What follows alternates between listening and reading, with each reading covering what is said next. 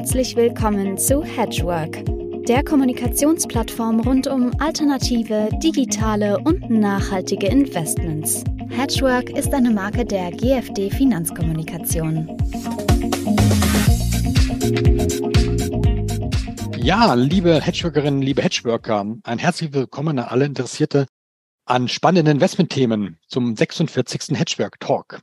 Wir beschäftigen uns heute mit einer Frage, die uns äh, ja praktisch jeden Tag begegnet. Die Gasversorgung für den anstehenden Winter. Äh, wir haben jetzt gerade den ersten An Wintereinbruch gehabt hier Ende November.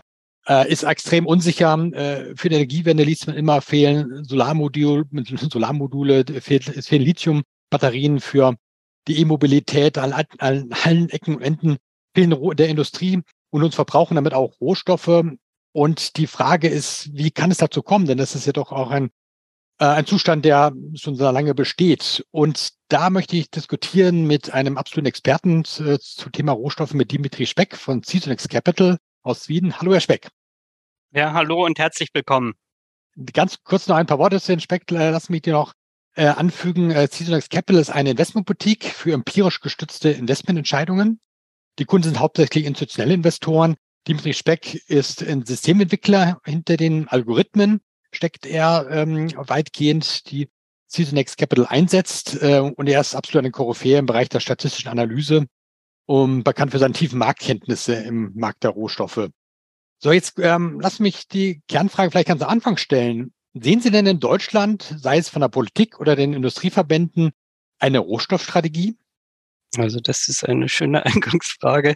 Deutschland hat offiziell eine Rohstoffstrategie, die besteht aber im Prinzip wie eine Schülerarbeit aus so Allgemeinplätzen, wie man muss irgendwie ein Institut, Forschungsinstitut einrichten oder ähnliche Punkte. Ähm, objektiv ist es so, dass äh, Deutschland sich um Rohstoffe kaum gekümmert hat als Nation natürlich schon äh, Verträge gemacht hat, beispielsweise mit Russland. Das war dann aber auch äh, über die Industrie und begleitet von der Politik. Und wir haben keine Rohstoffstrategie in dem Sinne, dass von politischer Seite, wie zum Beispiel China macht, eben äh, Geld in die Hand genommen wird, dass langfristige Verträge unterzeichnet werden, das diversifiziert wird und das im Inland ähm, produziert wird, das, das gibt es alles praktisch nicht. Das ist sogar EU-weit so, dass, dass äh, Förderung kaum stattfindet von Rohstoffen. Und äh, de facto haben wir einfach eine Rohstoffstrategie jetzt aktuell seit dem Ukraine-Krieg. Ähm, ja, wir sperren uns von Rohstoffen teilweise aus und kaufen den Rest zu immer höheren Preisen ein. Und das ist natürlich eine fatale Situation, in die hier Deutschland jetzt gekommen ist. Okay. Ähm, vielleicht erstmal eine andere Frage. Ich meine, ähm, äh, auf das Thema Rohstoffe nochmal insgesamt zu schauen. Deutschland ist ja eine Handelsnation. Wir leben vom Import, Export von Gütern, die man irgendwo auf der Welt kauft und verkauft. Ist das vielleicht das, das Kern des Problems, dass da nicht der Verständnis besteht, dass Rohstoffe ganz anders funktionieren, sei es von der extremen Preisdynamik, von den langen Zyklen, dass mir jetzt einfach ähm, ja diese Aspekte vielleicht auch viel nicht bewusst sind? In der Tat, ähm, wenn Sie ökonomisch denken und zum Beispiel nur normale Industrieprodukte im Kopf haben, dann ist es ja so, dass die alle ähnliche Preisniveaus haben. Ja? Also es ist so ein Sportschuh kostet in Pakistan hergestellt ähnlich viel wie ähm, was ist in China hergestellt. Das sind feste Sachen. Das ist bei Rohstoffen anders. Bei Rohstoffen ist es so, dass sie auf Jahre hin ohne weiteres zum Beispiel bei Rohöl ja, äh, Produktionsstätten haben können, die zu 10 Dollar das Barrel fördern, obwohl der Marktpreis bei 100 ist. Da findet also dieser Ausgleich nicht statt. Das ist das eine. Und das andere ist die, die, die Elastizität der Preise. Also wir sehen, wenn, das haben wir jetzt bei Gas sehr schön gesehen und das haben offensichtlich die Politiker nicht beachtet. Äh, wir sehen, ähm, dass wenn sie Rohstoffe vom Weltmarkt rausnehmen, ja, dass die Preise, auch wenn es nur zehn Prozent sind oder so, oder fünf, dass die Preise dann regelrecht explodieren können, weil dann ein Bieterwettbewerb um die bestehenden Ressourcen stattfindet, die einfach jeder benötigt. Ja, also zehn Prozent äh, Rückgang im Volumen bedeutet nicht zehn Prozent Preisanstieg, sondern bedeutet 100 oder 500 Prozent, je nachdem, wie gut dann substituiert werden kann, wie sehr dann die einzelnen Abnehmer verzichten und wie sehr dann Produktion hochgefahren werden kann. Und das ist der dritte Punkt. Produktion im Rohstoffbereich ist teilweise sehr schwer hochzufahren. Ja, also es gibt sicher hier und da Reserven, aber schon bei Raffinerien beispielsweise, wenn wir im Energiebereich bleiben, gibt es weltweit kaum Reserven. Ja, Sie können also nicht einfach zehn Prozent des Diesels wegnehmen vom Weltmarkt und dann hoffen, dass die zehn Prozent woanders hergestellt werden. Dem ist nicht so. Also weil die Nachfrage unelastisch ist, weil einfach jeder Gas braucht Öl. Es geht nicht anders, äh, zumindest Stand jetzt zum Heizen, zum Fahren. Und das ist, äh, sollte eigentlich bekannt sein. Das ist äh, VWL Erstsemester, dass natürlich die, die, der Preis dann stark reagiert, wenn die ähm, Nachfrage unelastisch ist und gleich bleibt. Ähm, gehen wir vielleicht auf einzelne Rohstoffe ein. Ähm, jetzt gerade in Bezug auf Deutschland, vielleicht auch Europa. Bei welchen Rohstoffen ist die Versorgungslage äh, besonders prekär? Wo ist besonders Handlungsbedarf angesagt? Ja, also grundsätzlich ist es so, dass ähm, Deutschland speziell, aber Europa natürlich eine sehr kleine Fläche hat und hochindustrialisiert ist. Hier vielleicht am besten noch Deutschland mit Südkorea oder mit Japan vergleichbar. Andere Länder wie USA äh, sind da schon wesentlich besser dran, weil sie eine größere Fläche haben bei gleicher Industrialisierung. Und wieder weitere Länder wie zum Beispiel Russland hat relativ wenig äh, Industrialisierung relativ zur Fläche. Das ist also dann sozusagen ein natürlicher Exporteur. Und an diesen geografischen Verhältnissen können wir nichts ändern. Und wir haben verschiedene Rohstoffe, wo wir weltweit sozusagen ähm, ja eine Art Konzentration haben, sage ich mal. Das, das können einzelne afrikanische Länder sein, das ist Lithium, ein paar südamerikanische Länder, das ist China bei seltenen Erden und dergleichen mehr. Und Deutschland ist das ist ja schon seit vielen Jahrzehnten so, wenn es kritisch wird bei Rohstoffen, dann ist es primär natürlich die Energie und aktuell das Gas. Ja, das, das war schon immer so und hier wurde in der Tat in den letzten 20 Jahren wenig diversifiziert und auch viel mit ähm, Umweltideologien, möchte ich mal, oder Umweltträumereien ähm, argumentiert. Das heißt, man hat verschiedene Energien rausgenommen, ja, fossile reduziert, man hat Kernkraft reduziert ohne echte Alternativen zu haben und die durchgerechnet zu haben. Ja, es ist ja nicht so, dass sie einfach so mal Wasserstoff hinstellen können und dann ist ganz Deutschland mit Wasserstoff versorgt. Wenn sie das durchrechnen, werden sie feststellen, dass das weder umweltpolitisch noch ökonomisch irgendeinen Sinn ergibt. Ja? Oder man ersetzt eine Rohstoffknappheit durch die andere, weil man eben Stichwort ähm, erneuerbare Energien auf Lithium oder Silizium für ähm, also Solarmodule oder Batterien angewiesen ist. Ja, wir haben hier auch ein Kostenproblem natürlich. Ja, ähm, der Anteil erneuerbaren Energien, jetzt Solar und Wind, das ist vermutlich das, was man am ersten ausbauen kann in Deutschland, äh, liegt, wenn ich es richtig im Kopf habe, bei 13, 14 Prozent der Gesamt, des gesamten Energieverbrauchs. Hier zum Beispiel auch nur eine Verdoppelung in relativ kurzer Zeit herbeizuführen, erfordert Ressourcen am Menschenmaterial, die in Deutschland wahrscheinlich einfach nicht verfügbar sind. Ja, und wenn wir hier einfach dann Energie rausnehmen, wie es hier politisch äh, seit Jahren praktisch praktiziert wird, ähm, haben wir ein Problem. Äh, und außerhalb von, ähm, von Gas, von Energie, wo sehen Sie da besonders, was vielleicht auch gar nicht so viel ähm, bekannt ist im Markt, äh, dass Rohstoffe, gerade die Industrie vielleicht auf eine äh, Knappheit, auf eine Rohstoffunterversorgung zulaufen, zulaufen könnte? Also da, da ist, wie, da habe ich ja schon Beispiele genannt. Das, das geht von, von Platin los über Lithium, über Kobalt und so weiter oder seltene Erden. Da gibt es diverse. Aber Deutschland hat das Energieproblem und das ist auch ein Kostenproblem. Das, das wird oft übersehen. Und das Kostenproblem ist äh, auch das, äh, weil Sie vorhin angesprochen haben, wo unterscheiden sich Rohstoffe von anderen Sachen. Sie können im Kostenproblem bei, bei Rohstoffen nicht ähm, mit, mit Geld arbeiten. Das ist äh, auch ein ganz entscheidender Punkt, den die Politik äh, in Europa derzeit vermisst, wenn sie von Preisdeckelung und dergleichen spricht. Das heißt, wenn Sie irgendwo einen Mangel haben, äh, müssen sie den Mangel beheben. Ja, sie können den nicht mit Geld beheben. Ja, also sie können natürlich irgendwo Rohstoffe einkaufen, aber im Prinzip kommt es auf den Mangel an. Und wir haben in Europa aktuell die Situation, dass wir äh, über die Energiekosten ein Handelsdefizit haben, das äh, zuletzt ist es wieder etwas besser geworden. Ich glaube, bei 55 Milliarden lag äh, EU-weit. Ja, in einem Monat. Das heißt, uns fehlt Geld. Das heißt, wir können, wenn wir jetzt zum Beispiel seltene Erden diversifizieren wollten von China weg, wir können uns das gar nicht leisten. Wir müssen erstmal die Kosten runterbringen. Ja. Und das liegt an den hohen Gas- und Energiekosten. Das heißt, dort müssen wir in Deutschland arbeiten. Da müssen die Kosten runter und die Mengen rauf. Das, das ist das A und O. Und erst dann können wir uns um andere Dinge kümmern. Und auch da bin ich der Auffassung, dass äh, die, die Rohstoffe selbst, die seltene Erden, sozusagen nur ein Teil des Problems ist, weil die ganze Vorprodukte ja auch äh, Deutschland abhängig ist von diversen, zum Beispiel chinesischen Zulieferern. Also äh, hier können wir uns nicht komplett unabhängig machen. Das ist völlig illusorisch für eine Nation wie Deutschland, die einen sehr hohen Import- und Exportanteil hat. Also dass ähm, die hohen Energiekosten, die wir bezahlen nach äh, in die arabischen Länder, nach ähm, in äh, andere Länder auch an alle volkswirtschaftlichen Komponenten haben, weil das äh, die Handelsbilanz, äh, Leistungsbilanz äh, von der ganzen EU jetzt schon oder Deutschland äh, stark belastet wird und das auch den ganzen, äh, ja, die Volkswirtschaft Deutschland gefährden könnte. Das ist so ihre, ihre These.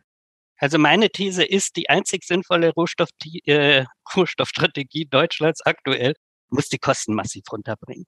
Wir müssen runter. Wir müssen nicht nur runter für die, die Privatpersonen, die sich vielleicht das Heizen nicht mehr leisten können. Wir müssen nicht nur runter für die Unternehmen, die hier und da beziehungsweise im Düngemittelbereich ihre Produktion einstellen, sondern wir müssen auch volkswirtschaftlich runter, weil äh, eine Nation sich auf Dauer ein derart hohes Außenhandelsbilanzdefizit gar nicht leisten kann. Das geht nicht. Also EU-weit, wie gesagt, liegen wir bei gut 50 Milliarden. Und äh, es gab nur eine Nation, nämlich die USA, die sich das auf Dauer leisten konnten, ein hohes Außenhandelsbilanzdefizit. Das liegt aber daran, weil es eben die, die Weltleitwährung ist und auch die Weltreservewährung. Europa kann das nicht. Das hat der Euro eben nie, nie erreicht, dieses Ziel. Das war ja teilweise auch Absicht bei der Einführung des Euro. Das heißt, wir müssen da runter. Das ist das, das Allerwichtigste. China, viele jetzt schon ein paar Mal in, in mehreren Zusammenhängen. Vielleicht das da noch ein bisschen erläutern, warum China so eine zentrale Rolle spielt, nicht nur bei der Förderung von vielen Rohstoffen, sondern auch bei den bei der Verarbeitung. Ähm, warum? Äh, ja, das, ich denke mal, das ist dann das Ergebnis der chinesischen Rohstrategie, dass sie sich eben bei der auch Verarbeitung von Rohstoff, wichtigen Rohstoffprodukten sich da so eine wichtige Stellung erarbeitet haben. Also die Chinesen haben ja eine, eine stetige ähm, Industrialisierung hinbekommen in einem Ausmaß, das ja, man vor 20, 30 Jahren vermutlich kaum für möglich gehalten hätte. Sie sind ja regelrecht zur Werkbank der Welt geworden. Sie produzieren äh, in allen äh, möglichen Bereichen. Es gibt sicher noch ein paar Sektoren, wo die Chinesen äh, nicht führend sind, was weiß ich, Mikrochips oder so. Das ist dann Taiwan. Äh, aber äh, im Großen und Ganzen haben die Chinesen in sehr vielen Bereichen ähm, Produktion an sich gerissen, sage ich mal. Äh, haben das gut gemacht, das muss man neidlos anerkennen, haben auch hier und da geklaut wahrscheinlich, muss man auch sagen. Ähm, und sie haben für ihre Produktion die Rohstoffe, die sie äh, selbst nicht haben. Äh, da haben sie sich dann in diversen Ländern sozusagen mit ihren Überschüssen, die sie haben, dann, dann mit langfristigen Verträgen ähm, eingekauft, sage ich mal. Und die, Chinesen haben das so gesehen äh, sich relativ gut abgesichert. Ja, das hat Deutschland nicht. Deutschland hat diesbezüglich gar nichts getan oder praktisch nichts so dass äh, dass wenn Rohstoffe vielleicht in Australien, Kanada, Kanada gefördert äh, werden, muss man trotzdem mit chinesischen Unternehmen ins Geschäft kommen und von ihnen abhängig, weil man da dann die, die verarbeiteten Produkte kaufen muss. Ist das so in diese Richtung? Das ist das eine. Und was die Rohstoffe angeht, das andere ist, dass Australien zum Beispiel die, die, die, die Rohstoffe gar nicht ersetzen kann auf die Schnelle. Ja, wenn, wenn das der Westen, sage ich mal, als Ganzes wollte, dann, dann müsste er sehr viel Geld erstmal in die Hand nehmen, um die Produktion dort aufzubauen. Ja. Okay, jetzt haben wir sehr viel über den, den Status quo gesprochen. Sie haben schon ein paar Hinweise gegeben, die Kosten runter, aber vielleicht noch ein bisschen ein paar andere Stellschrauben, die man drehen könnte, damit man zumindest in die Richtung kommt einer, äh, einer Rohstoffstrategie, äh, damit wir vielleicht äh, nicht alle paar Jahre wieder um dieselben Themen sprechen müssen. Was könnten da Stellschrauben sein? Also meine These ist, das Wichtigste ist, dass wir mit den Kosten runterkommen.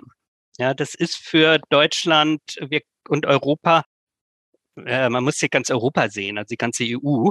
Äh, bei Deutschland, ähm, ja, was soll ich sagen, Italien hat zum Beispiel, was die industrielle Basis angeht, äh, stark nachgelassen seit der Eurokrise, andere Länder auch. Äh, und hier ist einfach äh, Deutschland der wichtigste Industriestandort. Und wenn die EU sozusagen hier weiter im Defizit bleibt, äh, hat auch Deutschland meines Erachtens große Probleme. Ja. Und das heißt, wir müssen meines Erachtens mit den Kosten runter, was die Rohstoffkosten angeht.